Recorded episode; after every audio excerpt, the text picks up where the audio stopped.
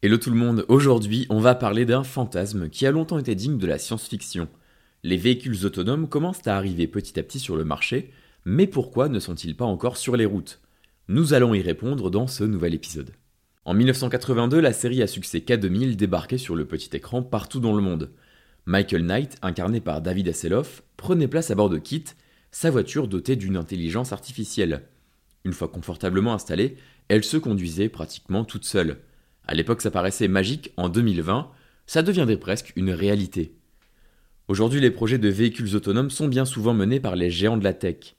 L'un des leaders dans le domaine, c'est Google qui pousse le projet à travers sa filiale Waymo. Uber développe également sa solution afin de proposer à ses utilisateurs des voitures désormais sans chauffeur totalement autonomes. Le problème, ou plutôt les problèmes, c'est que cette volonté futuriste se heurte à des réalités parfois techniques, économiques ou politiques.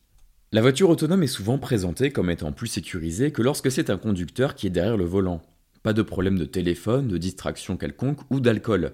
Il s'agit juste d'un ordinateur qui prend en compte chaque élément qui se présente grâce à une batterie d'instruments de mesure, qu'il s'agisse de caméras, de lasers ou de capteurs sur le véhicule. Le souci, c'est qu'il y a encore un tas de situations où la voiture autonome ne serait pas aussi compétente qu'un humain, lorsqu'une infraction est commise par un autre usager de la route par exemple. Des tas de variables sont alors à prendre en compte, et c'est un véritable casse-tête pour les ingénieurs qui développent ce type de solution. Il y a aussi tout un impact économique si demain les véhicules autonomes venaient à se développer à grande échelle. Les prévisions de nombreux économistes font l'état de plusieurs millions d'emplois perdus, parce qu'on parle souvent des voitures, mais l'autonomie passera également par les camions. Le transport de marchandises représentera une part importante de la possible révolution qu'amènera l'automatisation d'un bon nombre de professions. On classe la capacité d'un véhicule autonome selon une échelle allant de 1 à 5, Aujourd'hui, une voiture Tesla se situe au niveau 2 alors qu'elle se conduit pratiquement toute seule grâce à l'autopilote.